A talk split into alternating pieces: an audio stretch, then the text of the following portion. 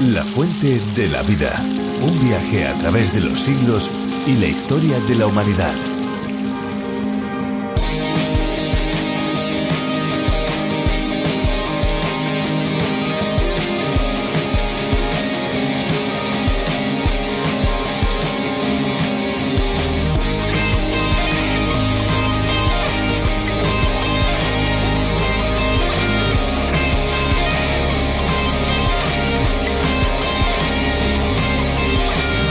El agua embotellada es agua potable envasada en botellas individuales o agrupadas en paquetes de consumo en distintas capacidades o tamaños que se pone a la venta al por menor o al por mayor. Se dice que algunas aguas de mineralización débil son muy diuréticas y ayudan a evitar la formación de cálculos renales. La famosa agua de Fiji, por ejemplo, es bastante apreciada porque al ser un agua de manantial de origen volcánico, contiene un porcentaje de sílice bastante elevado lo cual se traduciría en efectos beneficiosos sobre la piel.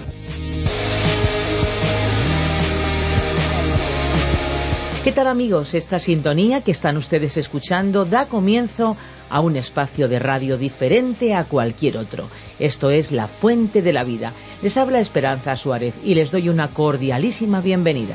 Yo también me alegro mucho de saludarles un día más. Les habla Fernando Díaz Sarmiento. Nosotros ya estamos listos para pasar los próximos minutos junto a todos los que se suben, como ustedes, a este tren radiofónico la verdad es que es una alegría saber que de lunes a viernes la Fuente de la Vida lleva a los oyentes a diferentes paradas en cada uno de los libros de la Palabra de Dios, de la Biblia. Cada programa lo iniciamos con distintas curiosidades relativas al agua a nuestros ríos, a nuestros mares, incluso con consejos para una vida saludable, sin olvidarnos de difundir consejos para un cuidado responsable del planeta en el que vivimos. Y bueno, no solamente curiosidades, sino también en cada espacio dejamos lugar a la música de diferentes cantantes, músicos y compositores que nos ofrecen sus creaciones de manera especial para la fuente de la vida.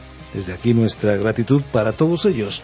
Podríamos decir también que el plato fuerte de nuestro espacio es la exposición de la Biblia, compartir su mensaje, porque en cada uno de los programas vamos visitando libro por libro y versículo por versículo el bestseller de todos los tiempos, la Biblia, y además lo hacemos de una manera entretenida y amena, siempre con una aplicación a los tiempos en los que vivimos. La Fuente de la Vida es una adaptación del programa original de John Vernon McGee a través de la Biblia y la adaptación para España hemos de decir que ha sido gracias a una minuciosa labor del profesor de Biblia Virgilio Bagnoni. Este programa es presentado y producido por Radio Encuentro, Radio Cadena de Vida, somos Radio Transmundial en España. Ya en unos minutos vamos a escuchar el espacio de hoy con Virgilio Bagnoni pero si usted quiere conocer más sobre este espacio, les invitamos a visitar nuestra web lafuentedelavida.com. También pueden descargarse nuestras aplicaciones a través de la Biblia, tomen nota, a través de la Biblia o la Fuente de la Vida y, por supuesto, RTM 360. Además, estamos también en las redes sociales, en Facebook y Twitter. Pues después de esta presentación y bienvenida es el momento de dejar paso a la música. Disfrutemos juntos de la canción que hemos seleccionado para hoy. Estamos seguros que les gustará.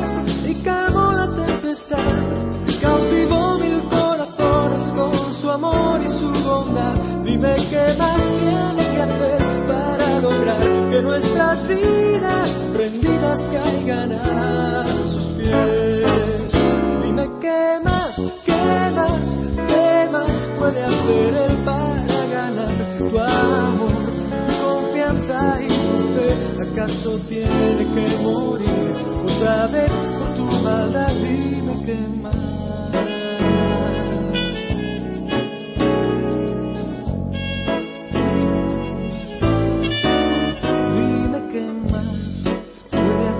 Jesús si entregó toda su sangre en la cruz. Si murió abandonado en soledad por darnos vida abundancia por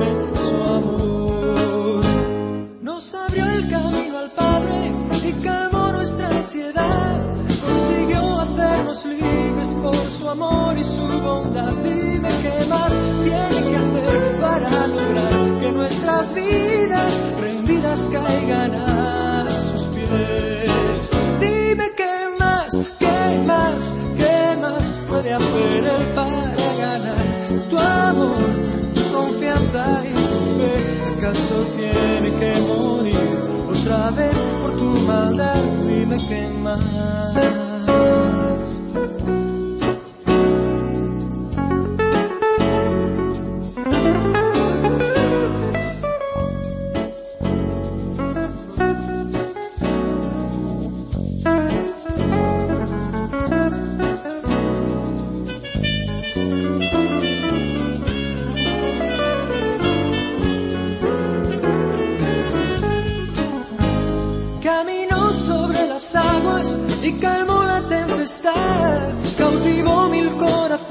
Con su amor y su bondad. Dime qué más tiene que hacer para lograr que nuestras vidas rendidas caigan a sus pies. Dime qué más, qué más, qué más puede hacer él para ganar tu amor, tu confianza y tu fe.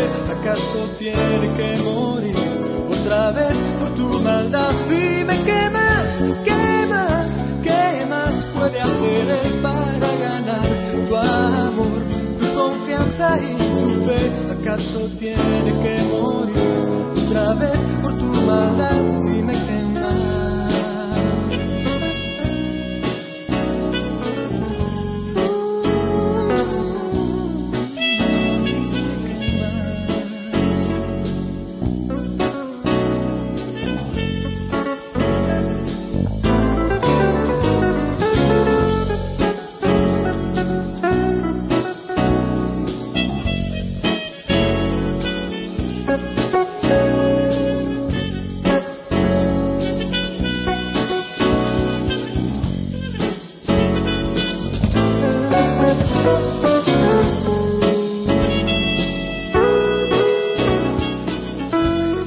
muchos lugares del mundo, un pequeño viaje de unos cuantos kilómetros permite apreciar un sorprendente cambio de paisaje, de clima y de sonidos. Las cosas que podemos oír, observar o sentir en el lugar de destino se transforman completamente cuando llegamos a un lugar y de repente descubrimos lo maravilloso que es donde estamos. Nuestros sentidos es como que se despiertan y se ponen a funcionar.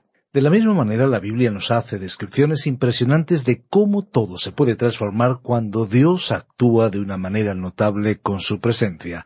Es el caso del texto que descubrimos hoy. Nos vamos al capítulo 2 del libro de Joel en el Antiguo Testamento, desde el versículo 5 hasta el 14. Sí, antes de irnos a escuchar la reflexión de hoy, tomen nota de nuestro número de WhatsApp, por si quieren ponerse en contacto con nosotros, 601 20 32 65, 601 20 32 65.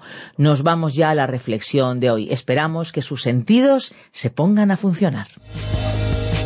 La fuente de la vida. Nuestro estudio bíblico de hoy se encuentra en el libro del profeta Joel, capítulo 2, desde el versículo 4 hasta el 14. Continuamos hoy nuestro recorrido por el libro de Joel y comenzaremos nuestro estudio en el capítulo 2, versículo 4. Ahora, en el capítulo 1, desde el versículo 1 hasta el 14, el relato del profeta nos presentó una plaga de langostas que cayó sobre aquella tierra de Israel. Él la presentó como una advertencia de Dios. Ya vimos cómo este profeta, el primer profeta que escribió sus profecías y que habló principalmente para el reino del sur o reino de Judá, condenó la embriaguez de aquel pueblo porque aparentemente la idolatría aún no se había hecho evidente entre los israelitas. En esta época en particular ellos aún estaban yendo al templo, por lo menos estaban mostrando exteriormente cierta forma de adoración. Ante esta plaga, el profeta aclaró que nunca se había presentado un castigo como este de parte de Dios. Pero al describir esta plaga que cayó sobre ellos en aquella época, él se proyectó hacia el futuro, comparándola con un período futuro que él llamó el Día del Señor. Esta época comenzará al anochecer, como el día hebreo, con la oscuridad de la gran tribulación y concluirá al final del reino que Cristo establecerá en la tierra en su segunda venida y comience entonces el reino eterno. En el capítulo 1, versículo 15, comenzamos con esta sección en la cual nos encontramos, a modo de preludio, en la cual el profeta miró hacia el día del Señor, y que se extiende hasta el capítulo 2, versículo 32. En el capítulo 2, como indicamos en nuestro programa anterior, tenemos una adecuada combinación entre ambos eventos, es decir, entre la plaga de langostas y los terribles acontecimientos de la primera parte del Día del Señor. Vimos similitudes y contrastes entre ambos juicios de Dios. Este sería también el método usado por los profetas que escribieron, como vimos anteriormente, y que por inspiración de Dios describían una situación local y después se proyectaban hacia el futuro. Ahora, comenzando con el versículo cuatro de este capítulo dos de Joel, el profeta describió en detalle esta plaga de langostas. Veamos nuevamente este versículo cuatro de este segundo capítulo de la profecía de Joel su aspecto como aspecto de caballos y como gente de a caballo correrán. Como hemos dicho en otra ocasión, la cabeza de una langosta se parece a la cabeza de un caballo, y es interesante que la palabra italiana para langosta significa caballo pequeño.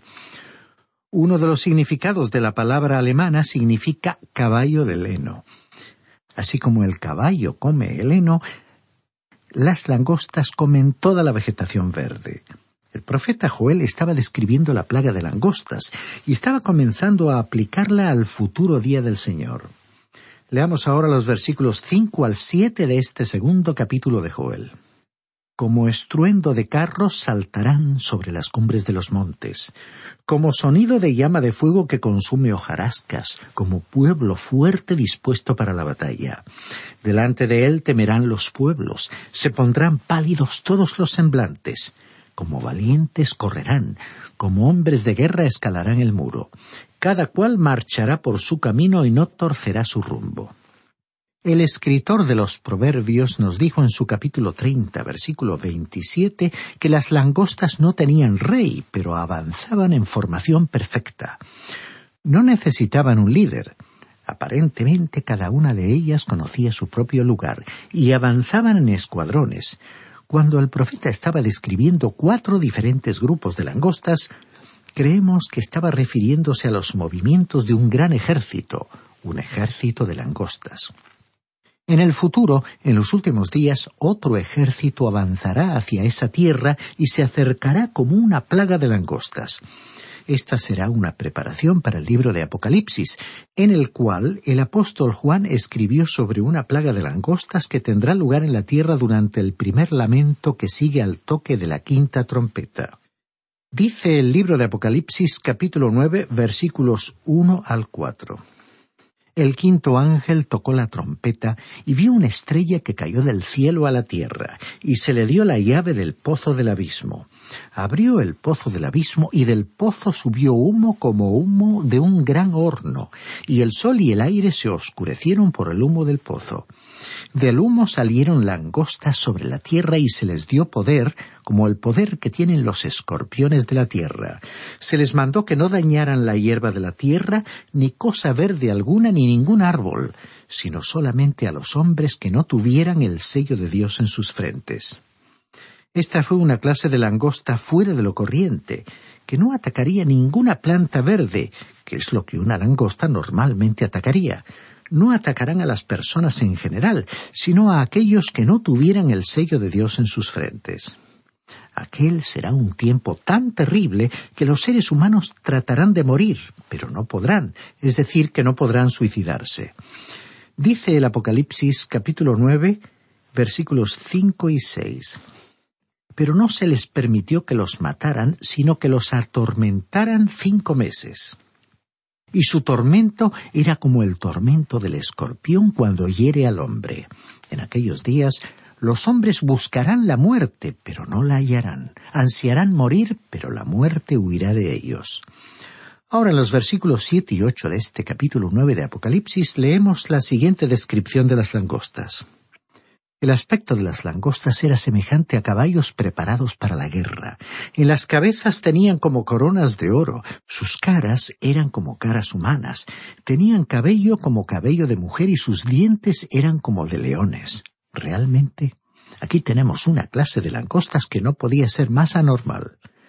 Esta plaga tendrá lugar durante la gran tribulación. Así que podemos ver que Joel, muy atrás en la historia, al comienzo del tiempo de los profetas escritores, preparó el terreno para que con el transcurso del tiempo viniera más tarde en la historia el apóstol Juan y diera una descripción detallada de las langostas tal como aparecerán en el futuro, en el día del Señor. Como norma general aconsejamos que en el caso de nuevos creyentes o de alguien que no haya estudiado la Biblia antes, no comience su estudio en los libros de Juan o Apocalipsis. En cambio, sugerimos que se comience el estudio de la Biblia por el Evangelio de Mateo, que es un libro clave en las Sagradas Escrituras. Hasta que uno entienda bien este Evangelio, no podrá comprender adecuadamente el mensaje del Evangelio de Juan y muchísimo menos aún el mensaje del libro de Apocalipsis. Y además diremos que esta breve profecía de Joel, que en general ha sido ignorada, arrojó mucha luz sobre los últimos días de la historia que él llamó el día del Señor. Cuando este profeta escribió como valientes correrán, como hombres de guerra escalarán el muro, él estaba comenzando a desplazar su descripción de la plaga local de langostas hacia el futuro, que para él sería conocido como el Día del Señor. En el próximo versículo veremos que él estaba hablando sobre el día del Señor. Leamos entonces los versículos ocho al diez de este segundo capítulo de Joel. Nadie empujará a su compañero, cada uno irá por su carrera, y aun cayendo sobre la espada no se herirán. Irán por la ciudad, correrán por el muro, subirán por las casas, entrarán por las ventanas a manera de ladrones. Delante de él temblará la tierra y se estremecerán los cielos. El sol y la luna se oscurecerán y las estrellas perderán su resplandor. Obviamente esta descripción iba más allá de una plaga local de langostas, o de otra manera el profeta Joel estaba exagerando. Pero los profetas pronunciaron la palabra de Dios tal como él se la entregó. Ellos no exageraron. Esta figura del libro de Joel es la misma que el apóstol Juan nos dejó en el Apocalipsis.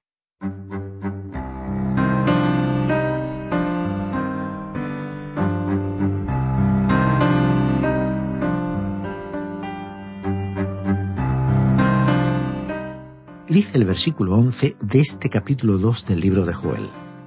Y el Señor dará su orden delante de su ejército, porque muy grande es su campamento y fuerte es el que ejecuta su orden, porque grande es el día del Señor y muy terrible. ¿Quién podrá soportarlo? Esta fue la tercera vez que Joel mencionó al día del Señor. Aquí tenemos una pregunta especialmente dramática. ¿Quién podrá soportarlo? Esta expresión armoniza perfectamente con lo que Jesús dijo en el Evangelio de Mateo capítulo 24, versículo 22. Dice este versículo, y si aquellos días no fueran acortados, nadie sería salvo, pero por causa de los escogidos aquellos días serán acortados. Teniendo en cuenta la similitud de estos dos pasajes, parece lo más lógico entender que ambos señalan a un período especialmente angustioso y terrible. El apóstol Juan nos dio una respuesta en el Apocalipsis. En el capítulo siete, él dijo que Dios cesará o detendrá las fuerzas de la naturaleza, reteniendo a los vientos para que no soplen, que son juicios de Dios sobre la tierra, hasta que a dos grandes multitudes de creyentes de los redimidos se les coloque un sello de protección. Si el pueblo de Dios va a sobrevivir al terrible periodo de la tribulación, tendrá que ser sellado. Cuando Joel preguntó ¿quién podrá soportarlo? entendemos que se refería al día del Señor que comenzará en la oscuridad, en la noche de la gran tribulación. Llegamos así a un párrafo que hemos titulado La súplica de Dios. Ahora la pregunta es, ¿qué puede hacer un pecador en un período como este? Bueno, el profeta Joel respondió a esa pregunta. Leamos el versículo doce de este segundo capítulo de esta profecía. Ahora pues, dice el Señor, convertíos ahora a mí con todo vuestro corazón, con ayuno, llanto y lamento. En la frase convertíos ahora a mí con todo vuestro corazón, la palabra convertíos significa arrepentíos. O sea que Dios les dijo a los israelitas cuyos corazones se habían apartado de Él que se arrepintieran, Arrepentirse significa, ante todo, cambiar de opinión, de forma de pensar. Uno indica un cambio de forma de pensar dando la vuelta.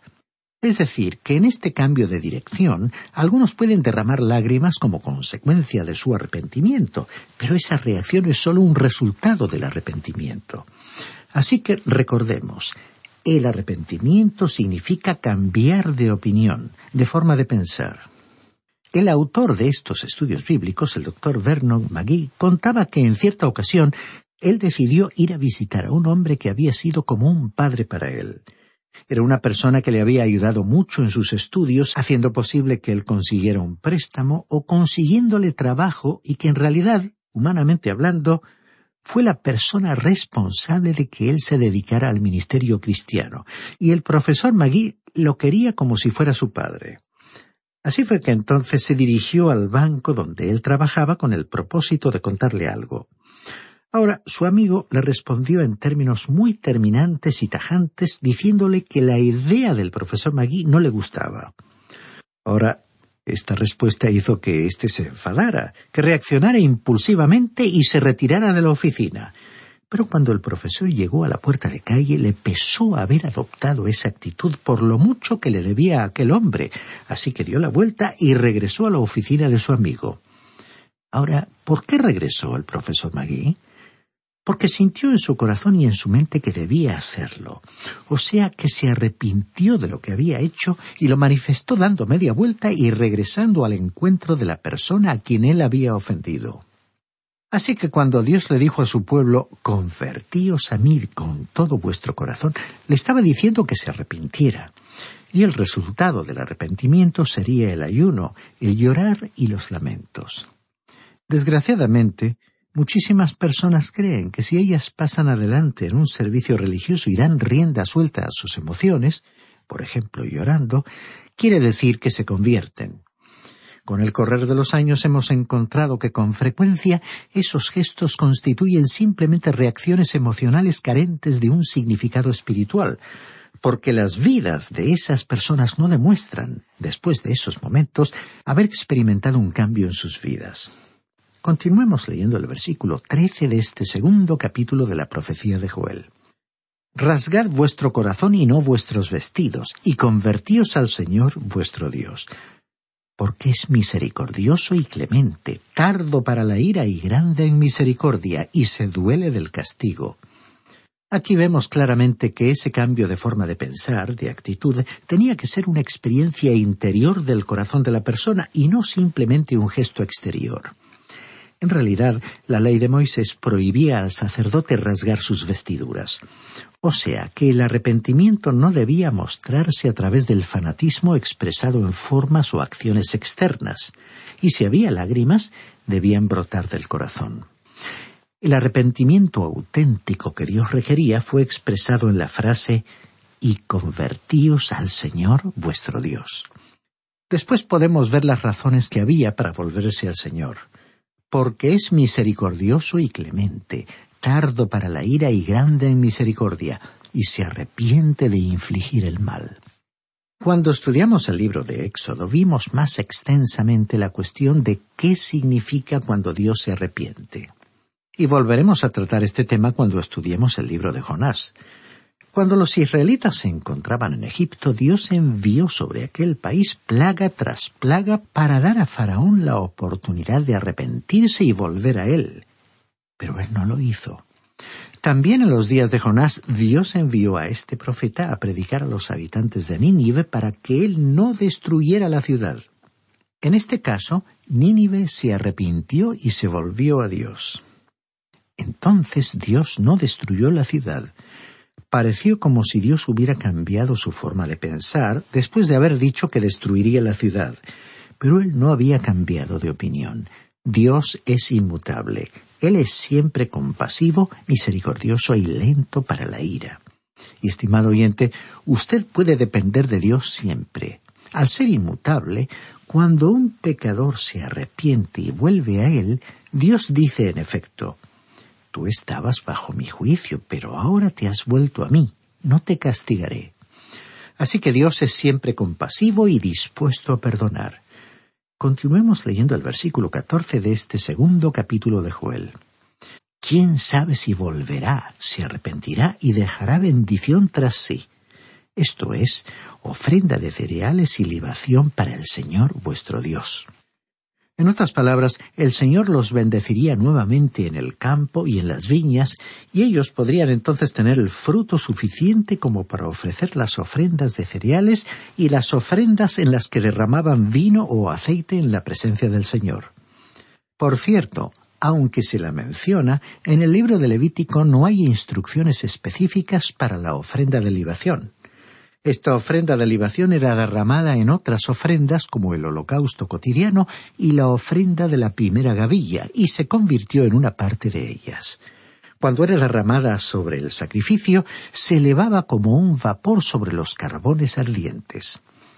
Recordemos que el apóstol Pablo dijo que él deseaba que su vida fuera como esa ofrenda, es decir, simplemente una ofrenda de libación derramada sobre el sacrificio de Cristo. Bien, estimado oyente, vamos a detenernos hoy en este punto. En nuestro próximo programa continuaremos con nuestro estudio hasta llegar cerca del final de este segundo capítulo de la profecía de Joel. Por ello le sugerimos leer el resto de este capítulo 2 para que pueda estar mejor familiarizado con los detalles del texto y poder sacar mejor provecho de esta obra breve pero profunda en su contenido. Así que esperamos contar con su compañía al escuchar este mensaje profético y sus aplicaciones para nuestra vida cristiana.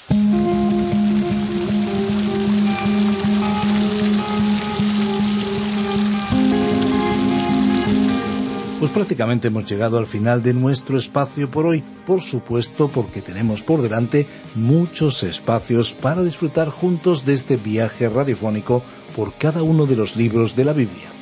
Recuerden, amigos, que si desean volver a escuchar este espacio o tal vez alguno de los programas anteriores, lo pueden hacer en nuestra web lafuentedelavida.com o bien en la aplicación La Fuente de la Vida, que también la pueden encontrar con el nombre A través de la Biblia. Recuerden que tenemos vías de comunicación para que estén en contacto con nosotros. Nuestro deseo es que cualquier persona en cualquier lugar y en cualquier momento puedan tener acceso fácil y eficaz a través del ordenador o del teléfono móvil a la amplia gama de recursos digitales cristianos en el idioma que cada cual entienda. Es importante entender el idioma, desde luego, pero sobre todo nosotros queremos utilizar el idioma del corazón, ese que cualquier ser humano entiende. Así que muchas gracias por haber permanecido a nuestro lado. Y no se olviden de nuestros teléfonos. El WhatsApp es el 601 20 32 65 y el fijo el 91 422 05 24. Recuerden que si llaman desde fuera de España deben pulsar el prefijo más 34. Y recuerden también nuestra dirección electrónica info arroba lafuentedelavida.com. También nos pueden escribir a info arroba radioencuentro.net. Conecte con La Fuente de la Vida a través de las redes sociales. Estamos en Facebook y en Twitter y descargue también nuestras aplicaciones. La principal, la Fuente de la Vida, también pueden buscarla como a través de la Biblia y otra aplicación muy útil donde encuentran la Fuente de la Vida es RTM 360. La Fuente de la Vida existe para alcanzar al mundo para Jesucristo. Este es nuestro cometido, esta es nuestra labor, esa es nuestra meta dejar una huella espiritual duradera. Y por supuesto recordarles que hay una fuente de agua viva que nunca se agota. Beba de ella.